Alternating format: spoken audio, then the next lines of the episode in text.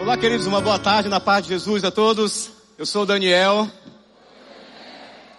Agora não cantando, né, não liderando louvor, mas recebi o, essa incumbência de trazer a palavra essa tarde nessa série e sendo desafiado, né, o meu coração, na verdade, treme diante de tal desafio por saber da grande responsabilidade que Deus traz a, ao meu coração de falar a vocês, essa comunidade tão amada pelo Senhor, né? E eu tenho o privilégio hoje de fazer isso, então peço misericórdia para vocês, peço as orações dos irmãos, tá bom? Para que a gente tenha um tempo precioso aqui e possamos transmitir a palavra de Deus de forma fiel, esse é o meu desejo, esse é o desejo do meu coração. Eu quero também falar para você que está nos visitando essa tarde, deixa eu ver a tua mão aí, se tu está visitando. Opa, tem a gente ali, tem aqui, mas, opa, sejam bem-vindos, aplauda esse pessoal que está nos visitando hoje, dá um abraço nele aí. Muito bom ter você aqui.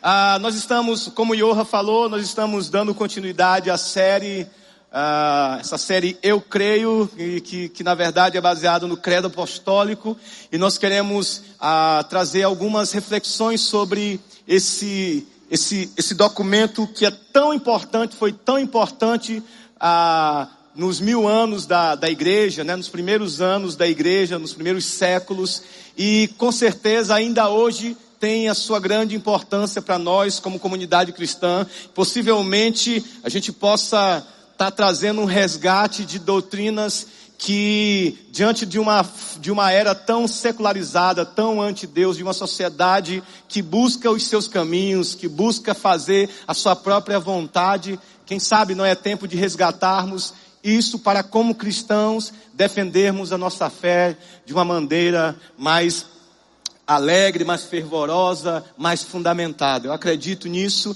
e talvez a ideia essa tarde é tentar trazer algumas coisas para vocês.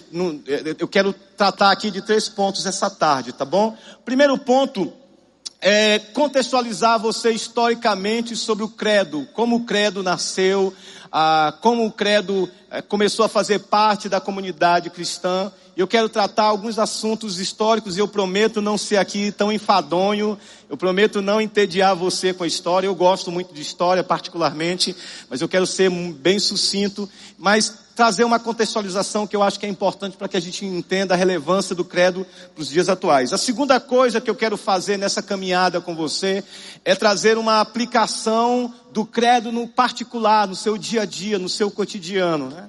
Ah, não basta só saber algumas verdades, mas como é que essas verdades elas, elas encontram lugar ah, no meu cotidiano, no meu dia a dia? Como é que eu faço para aplicar essas verdades no meu modo de tratar uns com os outros, no meu modo de falar, no meu serviço, no trânsito, enfim. Então, espero que o Espírito ministre ao seu e ao meu coração sobre isso. E a terceira coisa é que ah, nessa exposição, nessa pequena exposição que a gente vai trazer aqui, ah, ela exige uma resposta. Eu não posso ficar inerte a tais exposições, mas eu preciso responder.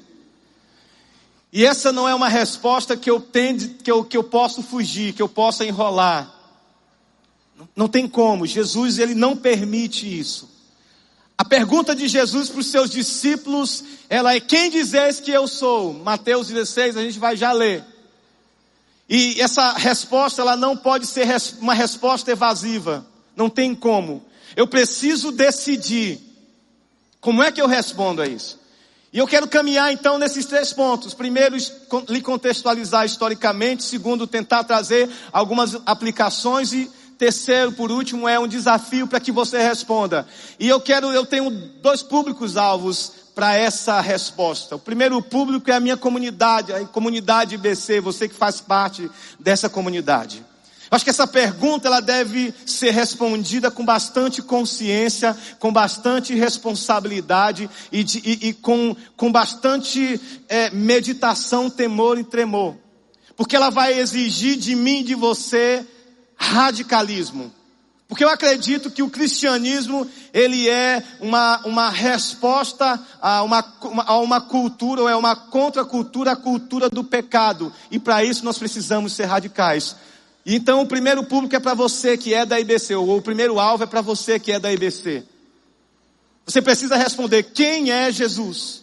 Quem é Jesus?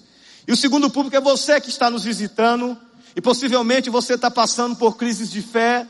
Possivelmente você olha para a sua caminhada e diz: Olha, eu não sei se eu acredito muito mais nisso.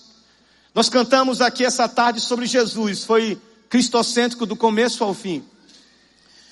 E nós terminamos o cântico falando: creio, eu creio, eu acredito, eu creio.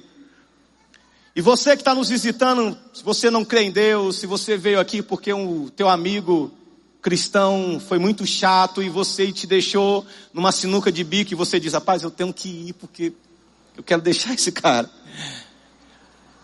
Eu acho que hoje à tarde é um dia que Deus preparou para você também, para que você venha e tenha esse encontro com o Senhor. Para que aqui você possa, talvez, é, ter mais dúvidas. Porque eu acredito que são nas dúvidas e nas perguntas que Deus revela as suas respostas. E a minha oração é que Deus te confronte essa tarde e traga aí algumas respostas ao teu coração. Amém? Então eu queria que você abrisse aí em Mateus capítulo 16 e a gente vai ler do verso 13 uh, ao verso 16. Eu queria, se você não se incomodasse, ficasse de pé, só para a gente ler esses versos da palavra de Deus. Uh, mas fique bem à vontade, fique sentado se você quiser. Mas você se sentir bem, levante, vamos ler. Algumas coisas que eu queria falar para você, ah, talvez para desmistificar na tua cabeça ah, o que seja o credo. A primeira coisa é que o credo ele não é uma reza, tá bom? Ele não é uma mandinga. Ele não é uma forma de você usar para querer ganhar um namorado, a namorada querer conquistar um emprego novo ou ganhar na Mega Sena, que passou agora em dezembro 300 milhões de reais. Não é isso. Não é para ser usado dessa forma. A segunda coisa que eu quero talvez lembrar você é que o, o credo apostólico, ele não é, ah, ele não é propriedade de uma igreja, de uma única igreja, né? Talvez você que venha, ah, você está aqui nos visitando e é um católico, ou você que vem de movimentos neopentecostais, talvez você estranhe. O que é credo apostólico? Não, a gente quer tentar falar com você historicamente, lhe contextualizar para que alguns desses, desses pensamentos caiam por terra essa manhã. Porque o credo, ele é uma confissão da igreja de Jesus. Ele faz parte da igreja, dessa igreja universal. Inclusive, quando nós lermos o credo, a palavra católico quer dizer universal, ou seja, pessoas de toda tribo, língua e nação a qual o evangelho alcançou e agora estão diante do Rei dos Reis, dos Reis e Senhor dos Senhores. Então essa é a ideia, tá bom? Então eu queria, é, Mateus capítulo 16, do verso 13 em diante, que diz, quando Jesus chegou à região de Cesareia de Filipe, perguntou a seus discípulos, quem as pessoas dizem que o filho do homem é? Pergunta interessante de Jesus. E mais interessante ainda é o termo que ele usa. Ah, parece que esse termo é um dos preferidos de Jesus. Filho do homem. Você vai ler os evangelhos, os quatro evangelhos, e neles você vai ver muito Jesus se referindo a si mesmo como o filho do homem. E a gente vai explicar um pouco também o que há por trás desse termo. Eles responderam: alguns dizem que o Senhor é João Batista, outros que é Elias, outros ainda que é Jeremias ou um dos profetas. E você, uma tremenda doença rascada. Então o general perguntava, tá aqui o meu pedaço, quero saber se você é amigo ou inimigo. Cadê seu pedaço? Então o mensageiro tirava o pedaço e ali colocava e disse, ok, então a gente vai ajudar a sua companhia. Então, essa ideia de símbolos de fé, ele vem, ele vem de, de, dessa ilustração que, é, que acontecia naquelas épocas. Mas eu queria talvez trazer algo dos dias atuais que, para usar aqui, para que a gente entenda. Eu gosto muito de série, né? Então tem uma série hoje que eu tenho assistido que se chama Suítes. Quantos conhecem aqui? Deixa eu ver os advogados, os que gostam. Então é uma série muito boa, né? E a gente está lá, eu e minha esposa, todo dia vendo, assistindo a série. Mas só um parêntese, tá certo? Nós assistimos todo dia a série, mas todo dia nós estamos fazendo a nossa leitura bíblica. Então nós estamos fazendo a nossa leitura bíblica anual. Quantos estão fazendo essa leitura bíblica anual? Quero ver aqui tua mão. Uh! Aleluia! 2020. Então nós estamos fazendo a nossa leitura bíblica anual. né? A Jaque de manhã, eu outro horário, e estamos lá junto, mas o horário da nossa série chegou, amor, vamos assistir a série. Então é suítes. Então é interessante, suítes. Eu não vou dar spoiler aqui, porque, né, tem uma comunidade que está vendo, outros que possivelmente vão querer ver. Mas é uma série muito boa, trata ah, de um escritório de advogado, de advocacia. E um deles é um, é um camarada que ele é extremamente inteligente, ah, ele tem uma mente fotográfica e ele é muito inteligente, um rapaz novo e ele vive uns dramas na vida dele e ao fugir por causa por problemas com drogas, ele acaba chegando no dia de uma entrevista nesse escritório de, de advocacia que é um dos melhores do país. É, então ele chega no momento da entrevista e entra atribulado na sala e o entrevistador fica meio espantado com ele. E aí ele, para mostrar a sua habilidade, ele diz assim: Olha, eu não tenho formação. E um, uma exigência desse escritório é que todos eles sejam formados em Harvard. Então, não pode ser de outra faculdade, tem que ser de Harvard. E aí ele entra lá, e esse cara era tão brilhante que ele fazia a prova para quem queria fazer o vestibular para Harvard. Então ele fazia a prova e ele dizia: quanto é que você quer tirar de nota? Porque ele sabia tudo, ele era brilhante, ele é brilhante. Então a pessoa diz: não, eu quero passar com oito e meio. Poderia fazer a prova. E aí ele chega nessa entrevista e o entrevistador fica meio espantado com ele e ele diz assim: olha, eu não tenho formação não. Mas se tu fechar o código penal aí e perguntar qualquer coisa, eu vou te responder. Então o cara se vê desafiado, fecha o código penal e pergunta. E ele responde na lata. E é interessante o desenrolar da história. Mas uma coisa, o que é que tem para mim de interessante nisso? É porque tem uma frase que eles dizem assim: Você quer saber como é que um aluno de Harvard como é que é um, um, como é que é um formando de Harvard? Eles fecham bossalmente, né? O cearense entende bem essa linguagem, são muito orgulhosos, se acham os caras, ele diz assim: vamos fechar o código penal aqui, vamos disputar entre nós quem é que fala mais sobre os pontos sem ver nada. O que, que, que eu tiro com isso no que tange a símbolos de fé? É porque eles conhecem quem, quem é de Harvard e quem não é. Eles sabem a metodologia. Eles sabem como é que o cara pensa, como é que o cara responde. Eles conhecem o modo de agir, o modus operandi. Então, o, o símbolo de fé ou o credo apostólico, ele vem basicamente para nos dar essa base de que eu acredito naquilo que a Bíblia fala e você deve acreditar também, e assim a gente se identifica como povo de Deus. Então, o credo apostólico, quando, quando pensamos nessa formação do credo apostólico, o que sobressai são, em sua totalidade, textos tirados da Escritura. Todo credo é bíblico. Se você for ler o, o, o credo apostólico, não, não existe nada que não esteja na Bíblia. Não há uma expressão que esteja fora ou em desacordo com ela. Ele foi sendo formado a partir de símbolos da fé, ou seja, pequenos textos com confissões, expressões que juntos traziam uma coerência e coesão a respeito da fé cristã. E no Novo Testamento você consegue ver alguns desses textos. Então eu queria ler alguns textos para vocês aqui. Então eu queria ir para Filipenses capítulo 2, do verso 6 a 11, que, que diz assim: Embora sendo Deus, não considerou que ser igual a Deus fosse algo a que devesse se apegar. Em vez disso, Paulo está falando aqui de Jesus. Em vez disso, esvaziou a si mesmo, assumiu a posição de escravo e nasceu como ser humano. Quando veio em forma humana, humilhou-se e foi obediente até a morte e morte de cruz. Por isso Deus o elevou ao lugar de mais alta honra e lhe deu o um nome que está acima de todos os nomes, para que o nome de Jesus, todo joelho se dobre nos céus, na terra e debaixo da terra, e toda língua confesse que Jesus Cristo é Senhor para a glória de Deus Pai. A palavra de Deus diz isso. E nós celebramos sobre isso. Colossenses 1, 15, é, 1 de 15 a 17 vai dizer, o Filho é a imagem do Deus invisível e é supremo sobre toda a criação. Pois por meio dele todas as coisas, todas as coisas, tudo que existe, todo o universo, todas as estrelas foram criadas por meio de Jesus. Tudo que existe foi criado. É isso que ele está falando, tudo.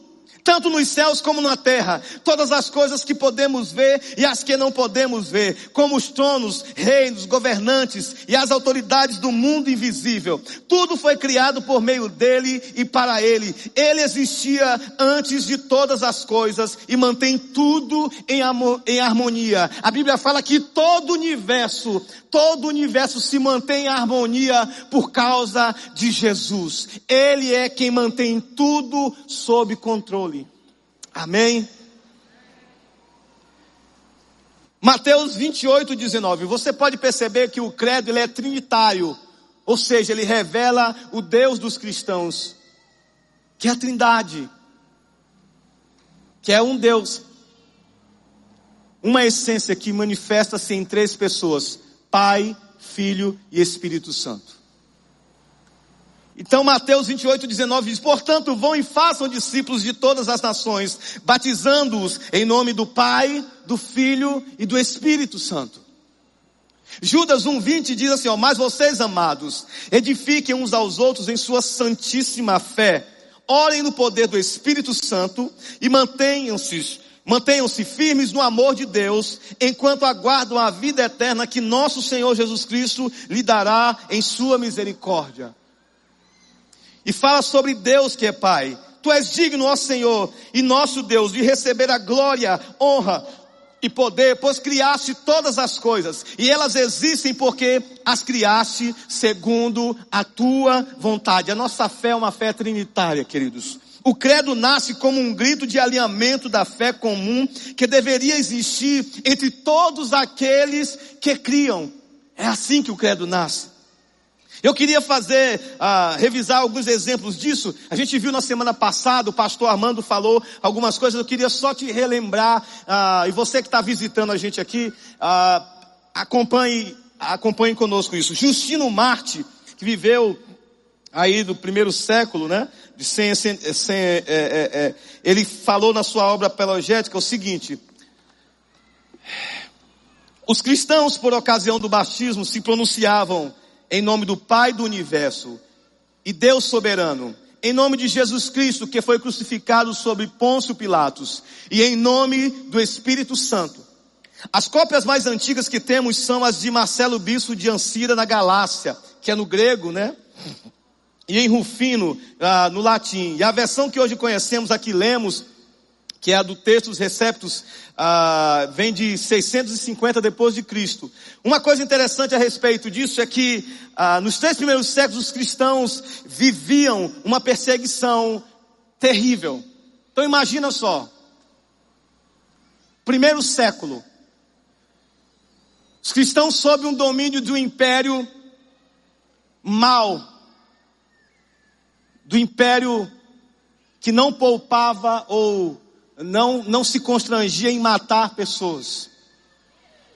Idólatra, pagão. E o cristianismo ele nasce nesse contexto, nesse berço. E o interessante é que o cristianismo não só nasce, ele cresce de uma maneira extraordinária. E aí tem um autor chamado Larry Hurtado. Ele escreveu um, um, um, livro chamado As Origens da Adoração Cristã, um livro muito bom, se você quer aprofundar um pouco, você que gosta de ler aprofundar um pouco sobre como uh, surgiu a ideia de adoração nesses primeiros séculos da igreja cristã. É um bom livro. E ele escreveu um outro livro, esse livro só, está, só tem em inglês, não tem em português. Uh, e ele fala assim, o título do livro é interessante. Por que raios pessoas seguiam Cristo nos três primeiros séculos da igreja cristã? Ele faz essa pergunta, ele diz assim, como assim? Perseguição intensa morte iminente, perca dos bens, afastamento dos familiares. Como é que pessoas, mesmo sabendo que irão passar por todas essas coisas, se comprometem a seguir Jesus? É loucura isso. E algumas coisas, se, algumas teses são levantadas nesse período. Uma delas é a busca por comunidade, é a busca por, por, por um lugar e ele vai dizer, ele vai chegar à conclusão que não era isso. Esses homens e mulheres buscavam comunhão com Deus Todo-Poderoso. Essa é a nossa busca, queridos. Eu e você buscamos ter contato com alguém. E porque nós somos pecadores, porque nós nos afastamos de Deus, nós erramos na busca. Nós erramos no objeto da busca e acabamos que trazendo ou fazendo ídolos para nós mesmos. E é interessante porque teve, tem um autor chamado Philip Riff, ele é um antropólogo, escreveu um, um livro, e nesse livro ele vai falar a respeito da, de como o homem do século 17 e 18, ele vivia sob uma perspectiva religiosa, e como esse homem do século 19 e 20 mudou a sua perspectiva. Qual é a ideia aí? Ele está falando o seguinte: olha, o homem do século 17 e 18, ele vivia numa busca por Deus. Ele queria de alguma forma ter um contato com a divindade. Ele queria descobrir quem é esse Deus que rege todas as coisas ou por que ele nasceu. Então, esse era o homem dessa época, porque o Riff ele diz assim: esse homem eu denomino de o homem religioso. Mas aí, ele olhando para o contexto do 19, 20 e 21, esse homem religioso começa a mudar sua maneira de pensar, primeiro, sobre Deus, sobre a vida e sobre si mesmo. E agora ele já não pensa mais em ter um contato com o Criador, ele já não pensa mais em conhecer esse Deus ou saber de onde ele veio. Agora ele busca ser agradado, ele é o homem psicológico. Então a sua busca não é mais saber qual é a vontade de Deus, mas a sua busca é como é que eu posso ser agradado. E aí ele começa, bom, o emprego não me agrada mais. Bom, o casamento não me agrada mais, a mulher não me agrada mais. A faculdade não me agrada mais. E aí ele começa, não, o culto não me agrada, porque o o líder de louvor é chato. Não, a palavra do pastor hoje foi. Vixe, está muito quente. Por que não bota um ar-condicionado?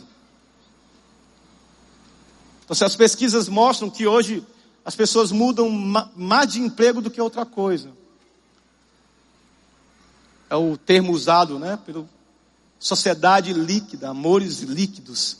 Não existe mais um, um fundamento tudo se move, porque agora eu, eu, eu busco ser agradado, e, e, se eu não consigo ser agradado, então não é para mim. Se a coisa não é boa para mim, então eu vou largar, porque eu procuro a minha felicidade, a minha felicidade é o que resta. Esse é o homem, esse é o perfil do homem da nossa sociedade atual, dos tempos atuais, do século 21. Busca ser agradado. Mas a palavra de Deus, ela vai contra tudo isso. Por isso eu acredito que o credo apostólico é um grito subversivo a toda essa a toda a filosofia humana que tem se levantado contra Deus e contra Jesus o Senhor. Por isso precisamos resgatar o credo. Também foram nos primeiros séculos onde debates acirrados a respeito da divindade de Cristo tiveram grande proeminência. Dentre eles, debates sobre a divindade de Cristo. E um camarada chamado Ário, nós, de vez em quando a gente fala o nome dele, o pai do arianismo, e hoje na, na, nos nossos dias atuais, possivelmente as testemunhas de Jeová, porque o que, que ele dizia é o seguinte, olha, Deus, Jesus Cristo definitivamente não é Deus. Ele é um ser que ele foi criado num determinado tempo, mas ele não é Deus, ele não, não ele não tem todo o poder. Ele é um Deus, menor. E Ara, ele falava dessa maneira, ele era quando não era antes de nascer. Ele não era, aliás, ele era quando não era, e antes de nascer, ele não era. Foi feito do não existente. O Filho de Deus é de outra substância ou essência. Ele está dizendo assim: olha, Jesus, ele não tem nada a ver com ele, não é da mesma substância ou essência de Deus.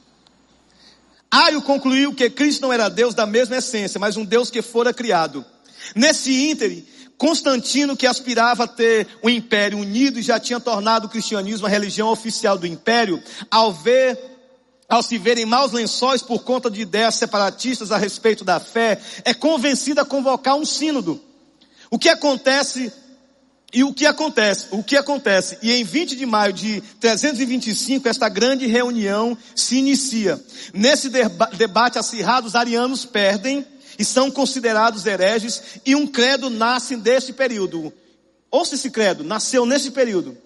Cremos em um Deus, o Pai onipotente, criador de todas as coisas, visíveis e invisíveis, e em um Senhor, Jesus Cristo, o Filho de Deus, gerado como unigênito do Pai, isto é, da ousia do Pai, ou seja, da essência do Pai.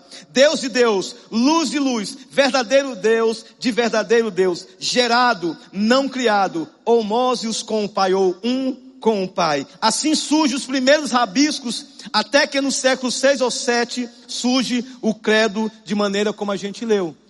Então imagina só, né, as disputas, as discussões acirradas a respeito de algumas doutrinas que são elementares e fundamentais para crermos em Jesus. Então esse é o pano de fundo histórico, tá? Então não queria enfadar você muito com isso. E aí eu quero trazer agora o credo para o dia a dia.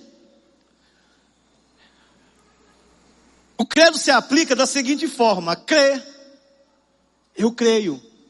Creio em Deus Pai. Creio em Jesus. Creio no Espírito. O que significa esse creio? Quando pensamos nos dias de hoje, o crer é particular. Tu tem a tua crença, eu tenho a minha. A gente não discute. Beleza? Não discutimos sobre religião. Aquilo que eu acredito é meu, é particular, e alguns dizem assim, ó, a tua fé, ela tem que ser vivida no teu particular. Não vem trazer fé aqui para o trabalho, para a escola, para as conversas, para o futebol, de maneira nenhuma. Essa dicotomização existe e existe na cabeça dos cristãos, infelizmente.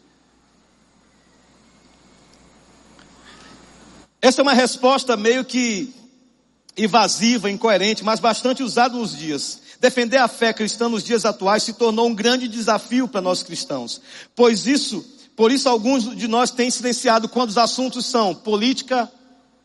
É não? Ah, não fala de política não. Porque... Esquerda versus direita. Homoafetividade. Não, não toca nisso não, porque aborto. Isso são as coisas que nós não podemos tocar nos dias atuais. O problema disto é que a nossa função como comunidade profética, que é esclarecer e apontar para a verdade absoluta, está aqui a verdade absoluta, nós cremos nela. Eu creio em Jesus porque a palavra de Deus diz como comunidade profética, e essa comunidade profética ela precisa se levantar na autoridade da palavra de Deus para dizer: eu creio porque a Bíblia diz. Eu creio porque a Bíblia diz. Aleluia. Amém, amém. Deus sempre exigiu do seu povo uma pronta confissão. No Antigo Testamento, Deus exigia isso do seu povo. Deus coloca Israel, irmão, num cinturão. Israel está rodeado de nações pagãs. E Deus coloca Israel no meio para ser uma comunidade profética que anuncia por meio das suas confissões e das suas obras que há um Deus, somente um Deus que reina sobre todo o cosmos, que reina sobre todo o universo. Israel, ele é chamado para viver uma vida santa, separada, porque é nessa vida santa e separada que eles mostram que há um Deus que é santo. É assim que Israel vivia. Deuteronômio 6,4 diz assim: Ouça, ó Israel, o Senhor nosso Deus, o Senhor é único. Deus chama Israel para declarar esse credo. Deus chama Israel para declarar essa verdade, dizendo: Olha, Israel, declara isso para que as nações que estão ao teu redor, as nações que te cercam, saiba que há um Deus, um Deus somente, o Deus de Israel, Jeová e Avé, o Deus Todo-Poderoso. Nós somos chamados para fazer a mesma coisa no nosso cotidiano, ou para anunciar os feitos poderosos de Deus. Lembra de Salmos? Vinde comigo, cantemos ao Senhor, porque grandes coisas Ele tem feito no meio de nós. Eu anunciarei as grandes obras de Deus perante toda a congregação. Os salmos os convocam a anunciar, a falar, a demonstrar, a revelar as obras desse Deus que é todo poderoso. Desde sempre Deus nos chama a proclamar, a não nos calarmos.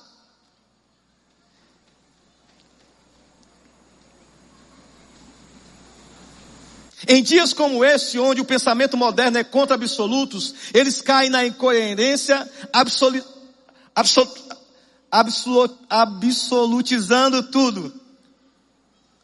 As teorias contra a religião. Assim a lei da mordaça se estabelece. Diante disso, acredito que o credo se coloca como um grito subversivo e contracultural à cultura do pecado. Eu acredito nisso, que o credo vem para dizer assim, olha, o que nós estamos falando aqui é que nós rejeitamos todas as filosofias mundanas, anti-Deus, egoístas, centradas no homem, para dizer, olha, nós rejeitamos essas coisas, porque nós temos um Senhor, um só Deus, um só povo, uma só fé, aleluia. O credo nos desafia a fazermos isso diante dessa sociedade, irmãos. O que significa crer? O que significa crer? O credo foi escrito em latim, credo in Deu. E segundo Alistair McGrath, é um autor muito bom, teólogo muito, muito bom dos nossos dias atuais, ele falou o seguinte, esse crer significa, tenho confiança em Deus, deposito minha confiança em Deus, confio em Deus. Essa crença, ela não tem a ver com intuição, afetos ou emoções. A ideia é que confiamos de fato e verdade. Eu não só confio que é verdadeiro, mas me comprometo a ponto de morrer, de viver e morrer por tal verdade. É assim que a fé deve ser. Agostinho certa vez disse: Portanto, creio tudo que entendo, mas nem tudo que creio também entendo. Tudo que compreendo conheço, mas nem tudo que creio conheço. O que, é que Agostinho está falando aqui? O que, é que ele está dizendo? Ele está dizendo que a nossa razão, a nossa racionalidade, a nossa maneira de pensar, ela tem limites. E isso é humilhante para o homem moderno. Porque o homem da atualidade, ele quer obter resposta, ele quer ver, ele quer dizer assim, não, se, se eu não, eu não estou convencido, eu preciso ser convencido. A fé não é algo que nos ajuda a entender ou compreender tudo. Senão, não seria fé. Mas a fé exige um compromisso com o que confessamos. No Novo Testamento, as palavras confessando e confissão são bastante mencionadas. Elas andam intercaladas juntas. Tito 1,16 diz assim, afirmam que conhecem a Deus, mas o negam por seu modo de viver. Como é que é a minha a sua fé no cotidiano? Eu confesso algo, mas o meu cotidiano não diz muita coisa. Mas Deus sempre pediu para o seu povo para que ele vivesse aquilo que ele acreditava. Incoerência não é uma marca de um cristão verdadeiro que diz crer. Minha postura, meu viver diário, meu andar devem refletir minha confissão. Vocês lembram da música do Kleber? E mesmo atarefado, sempre estou ligado. Eu não abro mão da presença. Lembra disso? Essa frase tem me pego esses dias. Na verdade, nesse ano novo foi a frase que veio à minha mente para dizer assim: opa, eu preciso me comprometer com essa verdade, para que essa verdade ela não fique só na minha mente, mas ela venha ao meu coração, ela caia ao meu coração, ela mude o meu coração, ao ponto de eu entender, de eu viver e eu e de eu perceber que eu ando na presença de um Deus vivo. E mesmo atarefado, sempre estou ligado. Eu não abro mão da presença no partir do pão em cada comunhão. Graças, graças por tudo sou de Jesus. Eu não posso te deixar, pois de uma coisa eu sei muito bem, a tua sombra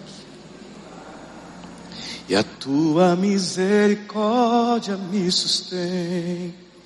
Eu não posso te deixar Pois de uma coisa eu sei muito bem, a tua sombra que me guarda e a tua que me sustém. Amém. Amém.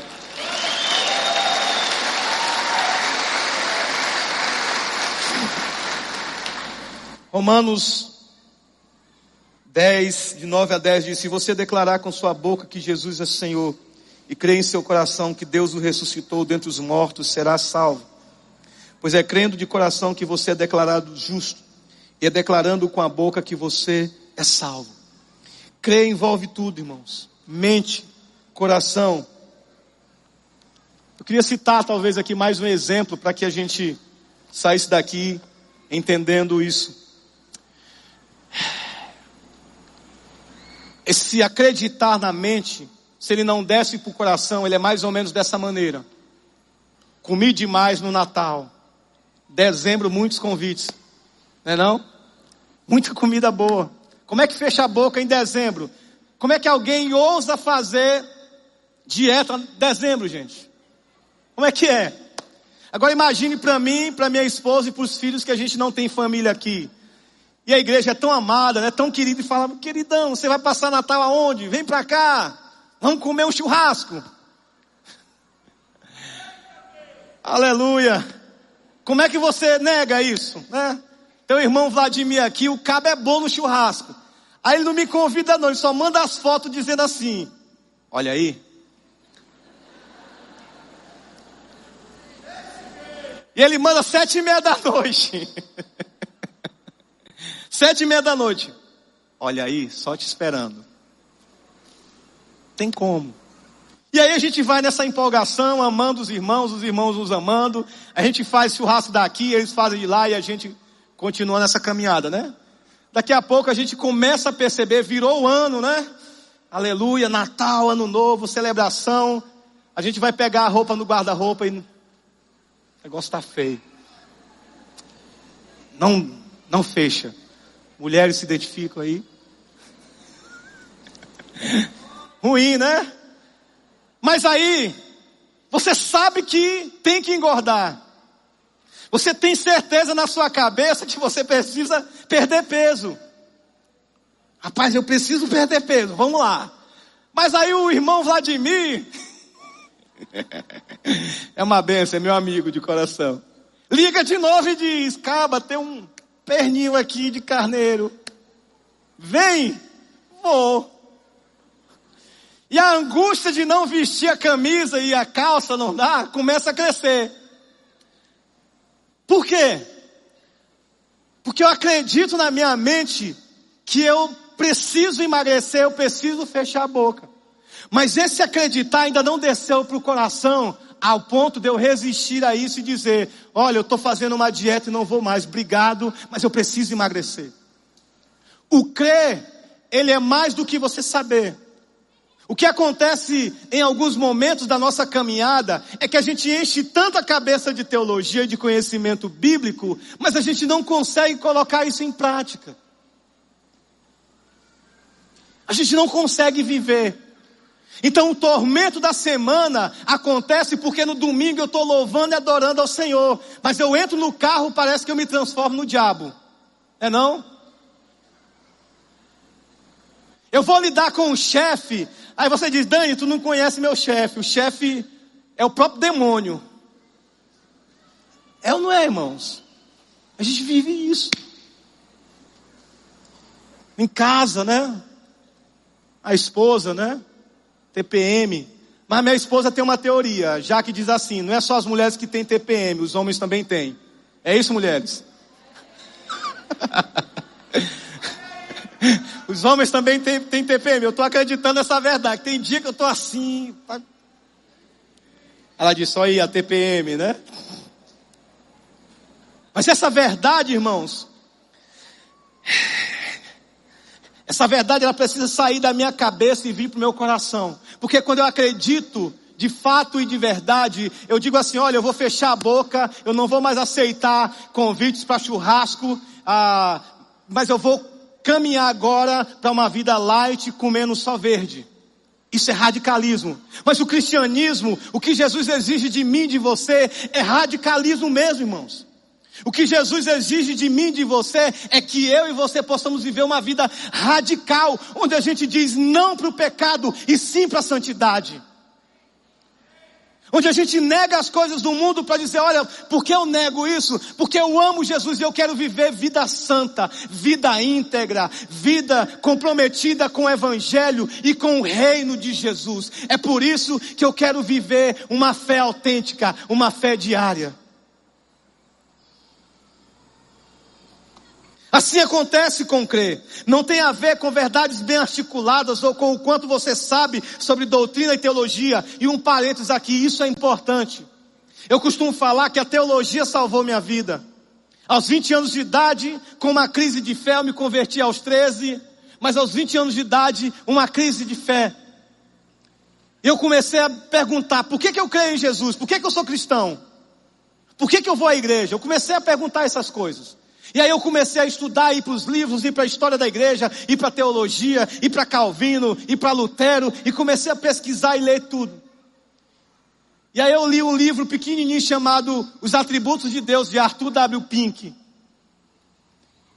E o primeiro capítulo para mim foi destruidor, porque ele vai falar sobre a solidão de Deus, e ele vai dizer assim, olha, você não vai encontrar um ser semelhante a Deus. E esse Deus, ele vem de, por toda a eternidade e ele está satisfeito nele mesmo por toda a eternidade. E ele não precisa de você. Aquilo me quebrou. Aquilo me assustou. Porque eu disse assim: opa, eu estou pisando em solo santo aqui. E essas descobertas teológicas salvaram a minha fé. Mas irmãos, eu vou te falar uma coisa. Essa teologia eu brigo diariamente com ela para que ela não fique na minha cabeça, mas para que ela seja algo que o meu irmão, a minha esposa, os meus filhos possam ver na minha caminhada diária com Deus. A fé cristã, ela não é somente, ela é prática. Ela é vívida. As pessoas vão ver quando você é um cristão. Aleluia. O crer exige de nós três coisas. E se você esquecer de tudo que foi falado essa noite, eu quero que você lembre dessas três coisas: confiança, compromisso e obediência. Confiança em Deus. Compromisso em dizer, rapaz, eu vou servir a Deus até debaixo d'água. Eu estou na faculdade sendo tentado, mas eu não vou abrir mão, porque eu amo o Senhor. Obediência obedecer ao Senhor, custe o que custar. O marido é um déspota, mas eu vou obedecer ao Senhor.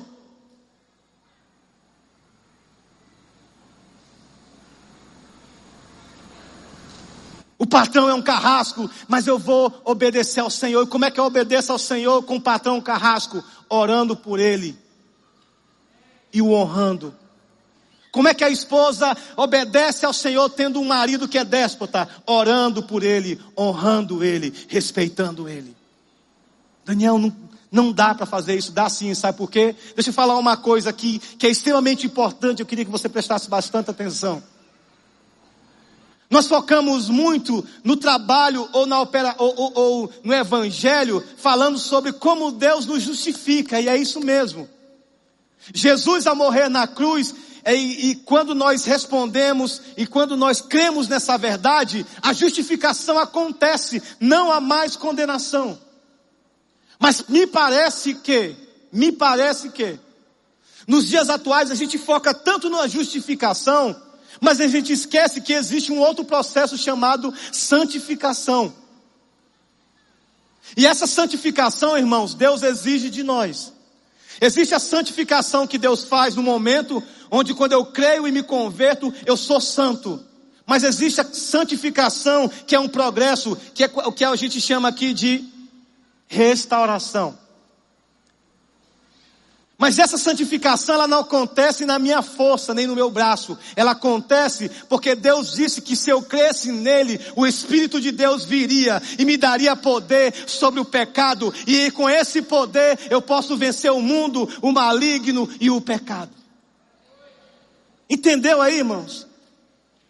Porque parece que a gente celebra muito da justificação. Mas Deus ele não vai te pegar, tirar do lamaçal e te deixar sujo. Não é assim que acontece. O que Deus faz, Ele te pega do lamaçal, Ele te tira desse poço todo sujo e Ele vai agora te limpar. Ele vai lavar, ele vai pegar tuas vestes e vai trocar por vestes limpas. Ele vai te limpar, ele vai botar o perfume e você vai ser agora uma nova criatura, uma nova pessoa. Linda, linda, linda na perspectiva da graça do evangelho de Deus. Então o crer, ele tem tem, tem essa evidência, que, a, que essa evidência de mudança de comportamento, mudança de vida. Algumas coisas são importantes dizer aqui. Quando pensamos no credo apostólico e o porquê dele existir, uma das coisas que ele nos ajuda a fazer é ajustar nossas bases de fé. Esses pontos são destacados no credo. São doutrinas centrais da fé cristã, onde todo cristão, desde os primórdios até os dias atuais, se identificam e concordam. Pois tudo que está aí é um sumário da doutrina cristã, o que nos faz ser igreja, um sumário da doutrina cristã. O que nos faz ser igreja é a crença em doutrinas bíblicas às quais nos dirigem. Essa igreja tem doutrinas bíblicas e nós somos dirigidos por ela. Nós somos guiados por ela. O credo apostólico foi usado por mais de mil anos para ajudar o povo de Deus a ter uma simetria correta. O que eu quero dizer com simetria é o seguinte: aquele cara que malha, malha, ele fica grosso grosso da cintura para cima e bem fininho das pernas para baixo, da cintura para baixo. Já viu esses cabos aí? Ele tem força só da cintura para cima. Da cintura para baixo ele não tem força.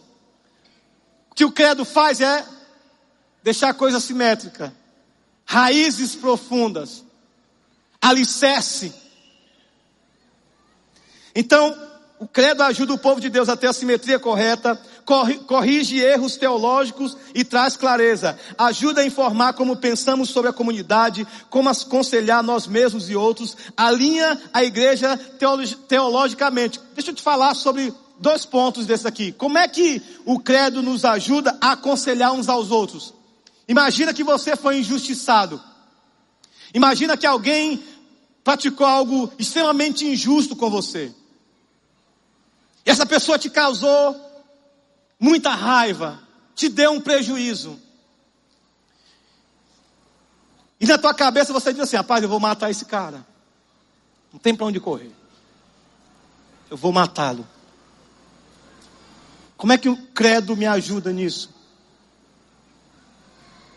Deixa eu dar um exemplo vívido do que aconteceu comigo. Dois anos atrás, um cara invadiu a preferencial e eu peguei ele no meio.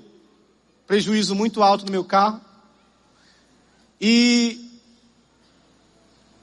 aquele cara diz assim: Olha, tá, não se preocupe, eu vou levar seu carro na oficina. Disse, Beleza, vamos lá. Chegou na oficina, ele viu lá que foi muito alto. Vamos fazer um acordo, aciona seu seguro aí que eu pago o seu seguro e tal, tal, tal. Mas, desculpa aí, mas isso é incoerente com aquilo que eu acredito. Eu não vou fazer isso.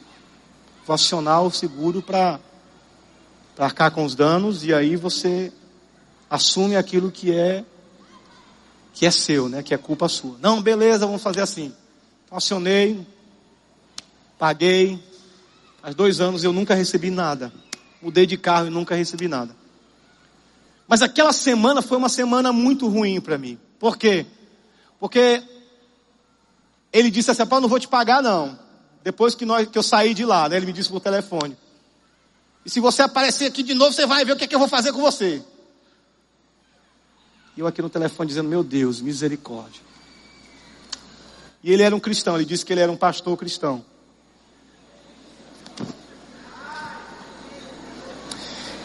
E aí eu disse assim, queridão, primeira coisa, eu não vou brigar com você. Eu não vou nem alterar a voz com você. Segunda coisa, Deus é juiz entre mim e você. Ele vai julgar. Descansa eu sigo minha vida. Ponto final. Nunca mais ouvi, nunca mais nos falamos. Como é que o credo alinha nossa mente sobre isso? O que é que o credo diz? O credo diz o seguinte, deixa eu ler para você aqui, bem rapidinho.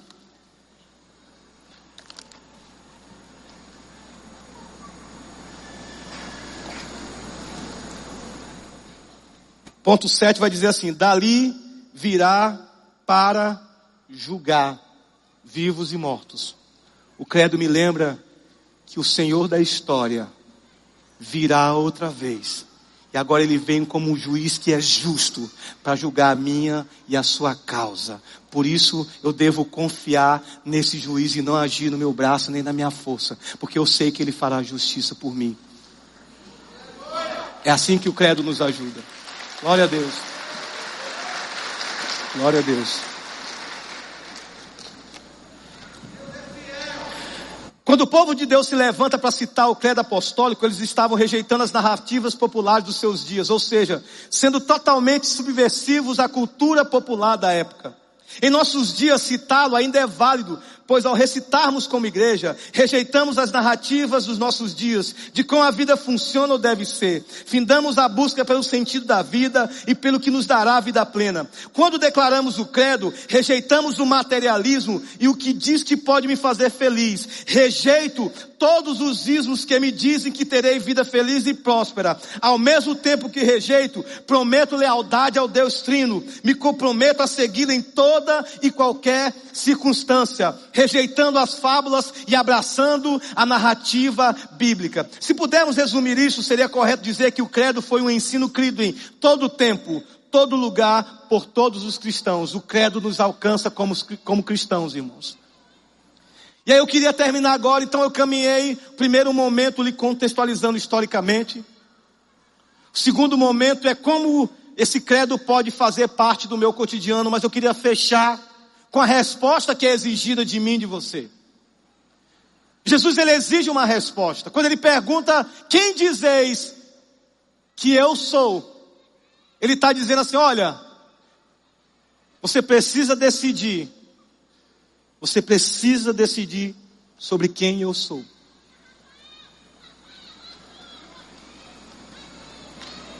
Cristo fez isso e sua pergunta chega a nós: Quem dizeis que eu sou? Mateus 16, 13 16, de novo. Quando Jesus chegou à região de Cesareia de Filipe, perguntou a seus discípulos, quem as pessoas dizem que o Filho do Homem é? Eles responderam, alguns dizem que o Senhor é João Batista, outros que é Elias, outro ainda que é Jeremias, ou um dos profetas. E vocês? Perguntou ele, quem vocês dizem que eu sou? Simão Pedro respondeu, o Senhor é o Cristo, o Filho do Deus vivo. Tu és o Cristo, Senhor. O que, que ele está dizendo com isso? Esta aqui é um daqueles daqui é um, é um daqueles textos que, que tiram o meu fôlego. Jesus sai de Jerusalém e segue para uma cidade próxima de nome Cesareia de Filipe, denominada assim em honra aos Césares. Cidade pagã. Ali Herodes ele, ele erigiu um, um, um grande templo ah, dedicada ao Deus Pan. Então aquele templo é lindo, é magnífico. As pessoas vão lá para conhecer o templo e dizer: "Oh, que templo bom!" e vão adorar esse tal de Deus Pan. E Jesus vai bem perto daquele templo. Ele vai para essa para essa região e ele faz essa pergunta sobre si. O interessante é que Jesus usa um termo, filho do homem. Como eu falei no início, parece que esse é um termo muito é, é um dos termos preferidos de Jesus quando ele vai falar de si mesmo, filho do homem. O que, que ele está dizendo aqui? Daniel 7,13 vai dizer o seguinte: Depois, em minha visão, naquela noite, vi alguém semelhante a um filho de homem vindo sobre as nuvens do céu. Ele se aproximou do ancião e foi conduzido à sua presença recebeu autoridade, honra e soberania para que povos de todas as raças, nações e línguas lhe obedecessem. Seu domínio é eterno, não terá fim, seu reino jamais será destruído. O que que Jesus está falando? Ele está pensando em Daniel, certo? Daniel 7,13. Jesus está em seu último ano de ministério. Alguns discípulos o deixaram porque acharam que a caminhada com Jesus é muito pesada. Não mais o segue. Ele percebe que sua hora está aproximando. O começo do fim, e agora ainda. O, o, agora e ainda não, que é a chegada do reino, o estabelecimento do reino. Ele quer saber se os discípulos entenderam bem a, a, a lição. Imagina só, caminhando dois anos, três anos, e chegar no final e ninguém entendeu nada. Então Jesus vem para tirar essa dúvida. Jesus está próximo do templo pagão, numa cidade governada por alguém que achava que era Deus. Herodes pensava: eu sou Deus, eu domino o mundo, eu sou senhor de tudo isso aqui. A pergunta tem uma conotação subversiva, exige coragem para respondê-la. Irmãos, a pergunta de Jesus exige coragem de mim de você, para que possamos responder. Acima de tudo, exige intervenção divina para entendê-lo. O que, que acontece? Quem é que responde? Pedro, o afobado, aquele que passa na frente de todo mundo, o precipitado. Mas dessa vez ele não é precipitado. Ele não é afobado. Ele recebe uma revelação do alto. O que nos mostra aqui nesse texto é que para você entender quem é Jesus, o Espírito precisa abrir o seu coração e a sua mente para te fazer entender quem é o Senhor. Se o Espírito não agir, querido, você vai ter uma, uma, uma noção do Senhor superficial. E o Espírito revela para Pedro, e Pedro diz: Tu és o Cristo, o Filho de Deus. O Filho do Homem é uma designação que coloca Jesus como Senhor de todas as coisas. Como Daniel profetizou, vi alguém semelhante a um filho de homem. Esse filho do homem, o que é que acontece desse filho de homem? Primeiro, ele vem sobre as nuvens. Ele virá novamente em poder. É isso que Daniel está falando. Olha, o filho do homem vai vir. Jesus está pegando a mensagem de Daniel e está falando ali: olha, eu, como filho do homem, vou vir outra vez. Mas agora eu não venho em fraqueza, mas em poder. Eu venho para julgar. A segunda coisa que ele está dizendo aqui no texto é que esse filho do homem é igual a Deus. Ele tem acesso a Deus.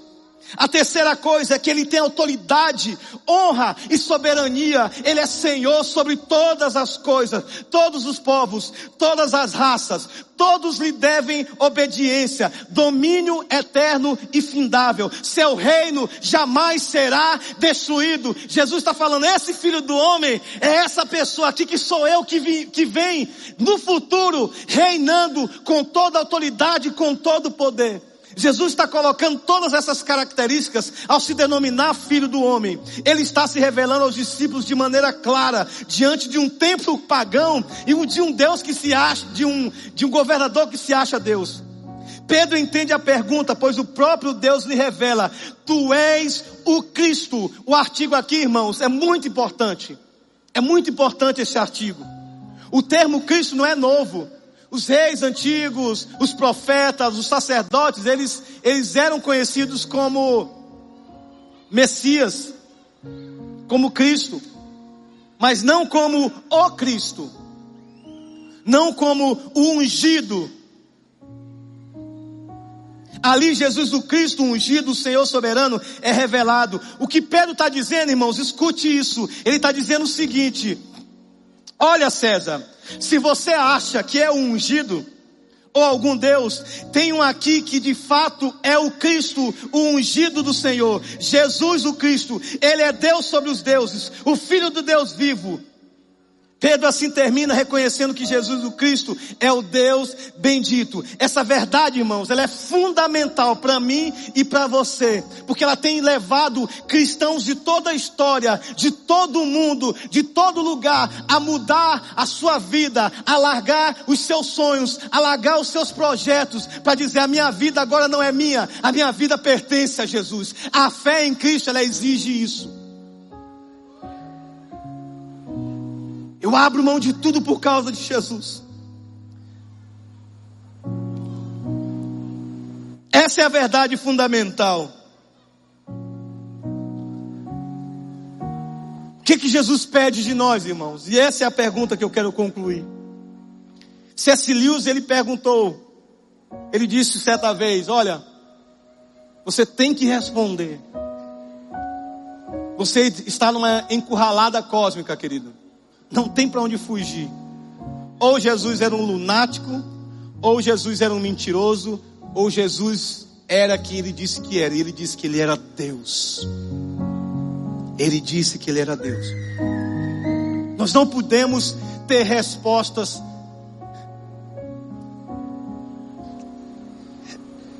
uma resposta que nos leve a fugir. Eu preciso responder, você precisa responder a isso. Cada um de nós é chamado a confessar sua fé individualmente. Creio. O credo ele nos chama individualmente para que a partir dessa crença individual eu viva em comunidade. Eu creio individualmente. Agora, porque eu creio, eu quero servir os meus irmãos. Eu quero servir o meu próximo. Eu quero servir o mundo.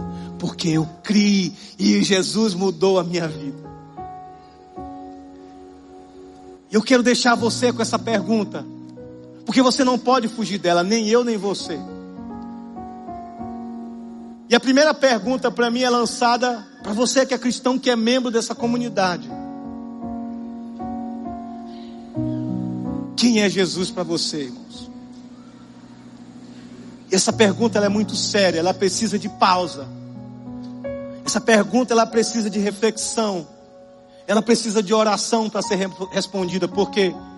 Porque quando nós entendemos quem é Jesus, nós revolucionamos o mundo em que vivemos. Bastou 12 para revolucionar a época. Irmão, já chega. Já chega de um cristianismo superficial. Já chega, irmãos. 2020, tudo novo. E a minha oração, querido, é que você responda dizendo assim: Eu quero deixar essa vida superficial. Eu quero deixar de ser irado. Eu quero deixar de ser bruto com meus filhos, com minha esposa. Eu quero deixar de tratar mal meus vizinhos. Eu quero deixar de ser briguento. Eu quero deixar de ser pão duro, eu quero deixar de ser mesquinho, eu quero deixar de ser mentiroso, eu quero deixar de ser enrolão. Eu quero deixar de tratar minha esposa mal. Eu quero ser um exemplo para os meus filhos, para os meus vizinhos. Essa resposta, essa pergunta, ela exige um compromisso radical como esse. Eu quero me comprometer com Jesus. Eu quero abandonar, eu quero deixar de falar mal dos outros. Eu quero deixar de ser rancoroso. Eu quero deixar de ser superficial na minha fé. Eu quero mergulhar em águas mais profundas com Deus. Essa resposta, essa pergunta de Jesus exige isso de nós, irmãos. Exige isso de mim e de você.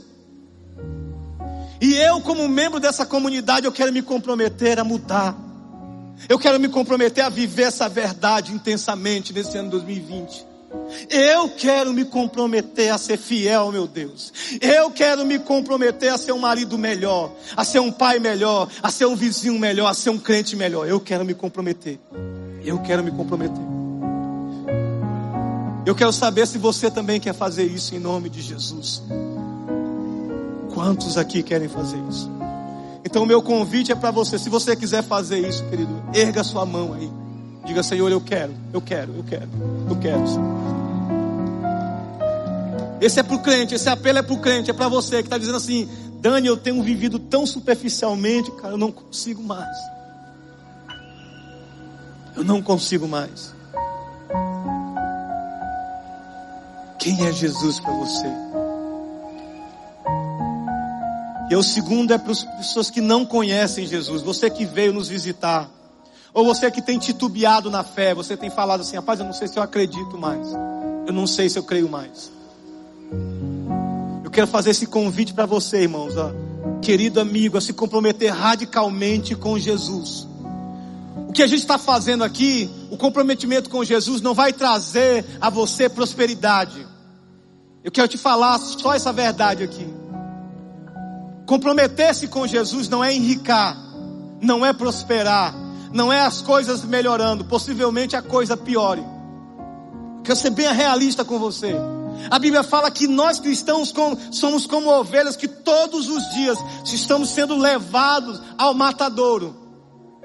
Mas você sabe qual é a grande maravilha disso tudo? É porque Jesus está conosco todo o tempo. Ele prometeu caminhar com a gente, querido. Aleluia! Então eu quero convidar você, se você quer dizer assim, Daniel, eu creio em Jesus, eu quero confessar-me, eu quero confessar, eu quero entregar minha vida a Jesus. Levanta a mão aí. Levanta a mão aí. Venha se comprometer com Jesus aqui. Diz, eu quero, eu creio, eu creio, eu creio. Amém. Amém. Aplauda o Senhor. Aplauda o Senhor. Amém, querido. Tem mais alguém? Tem mais alguém? Amém. Lá atrás, estou te vendo. Amém. Glória a Deus. Tem mais alguém? Você quer se comprometer com Jesus? 2020 eu quero me comprometer com Jesus. Amém. Estou vendo lá atrás. Glória a Deus. Amém. Tem mais alguém? Tem mais alguém? Amém. Amém. Estou te vendo. Dá um abraço nele aqui. Amém. Glória a Deus. Uh! Tem mais alguém? É hoje, é hoje. Eu quero me comprometer com Jesus. Eu quero abandonar tudo e dizer sim para Jesus. Ele é o Senhor, Ele é o Cristo, Ele é o Filho do Deus bendito. Irmãos, você que tomou essa decisão para Jesus, vem para cá para frente, vem para essa comunidade te conhecer. Chega aqui junto para a gente orar junto. Pessoal do Conexão aí aproxima. Vem junto aí, vem, traz aqui, amém. Traz aqui, vem aqui, querido. Bem pertinho da gente. Amém, amém. Pode aplaudir, queridos. Pode aplaudir. Aleluia. Uh! Amém. Amém. Deus te abençoe, querido. Deus te abençoe. Glória a Deus.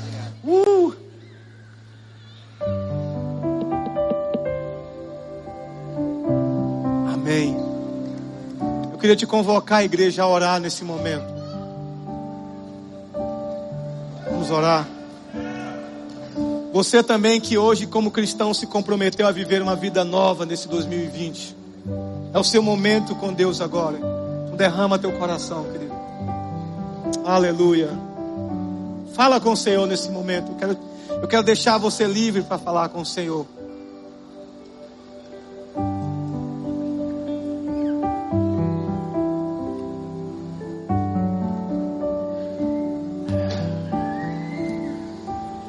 Jesus, obrigado, Pai, porque Tu és o nosso Deus, Tu és o nosso Senhor.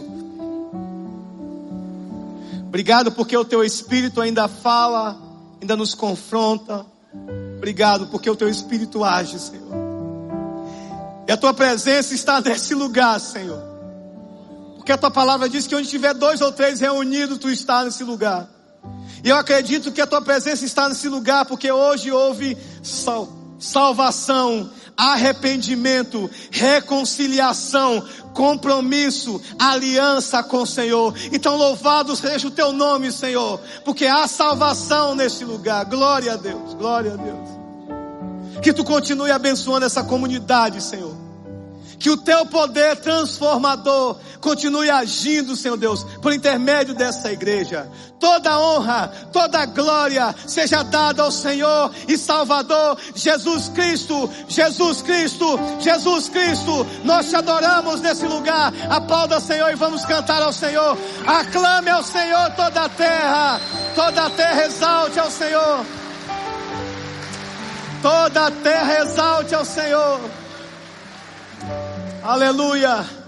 Vamos cantar ao Senhor, querido. Eu queria te convidar a louvar ao Senhor, adorar. Fica bem no teu lugar. Vamos erguer a voz como um grande coral. Eu queria terminar antes disso só lendo o credo. Vamos ler juntos? Ergue a voz aí, enche os pulmões de ar e vamos ler o credo aqui juntos. Essa é uma declaração subversiva. Nós estamos dizendo: olha, rejeitamos o mundo com as suas filosofias e dizemos sim ao Deus Todo-Poderoso que é nosso Senhor. Por favor, bota o credo aí na. Isso. Eu queria te convocar. Não mexe nas cadeiras, não, irmão, por favor. Mexe nas cadeiras, não. É um momento solene aqui. O Espírito está aqui nesse lugar. Vamos lá. Creio em Deus Pai Todo-Poderoso, o Criador dos céus e da terra, e em Jesus Cristo, o seu único Filho, o nosso Senhor, que foi concebido pelo Espírito Santo, nasceu da Virgem Maria, padeceu sob o poder de Pôncio Pilatos, foi crucificado, morto e sepultado, desceu ao inferno, ou mansão dos mortos, subiu ao céu e está sentado à direita de Deus Pai Todo-Poderoso. Dali virá para julgar os vivos e os mortos. Creio no Espírito Santo, na Santa Igreja Católica Universal, a comunhão dos santos o perdão dos pecados, a ressurreição do corpo e a vida eterna. Amém. Aplauda, Senhor. Uh! Vamos responder cantando ao Senhor.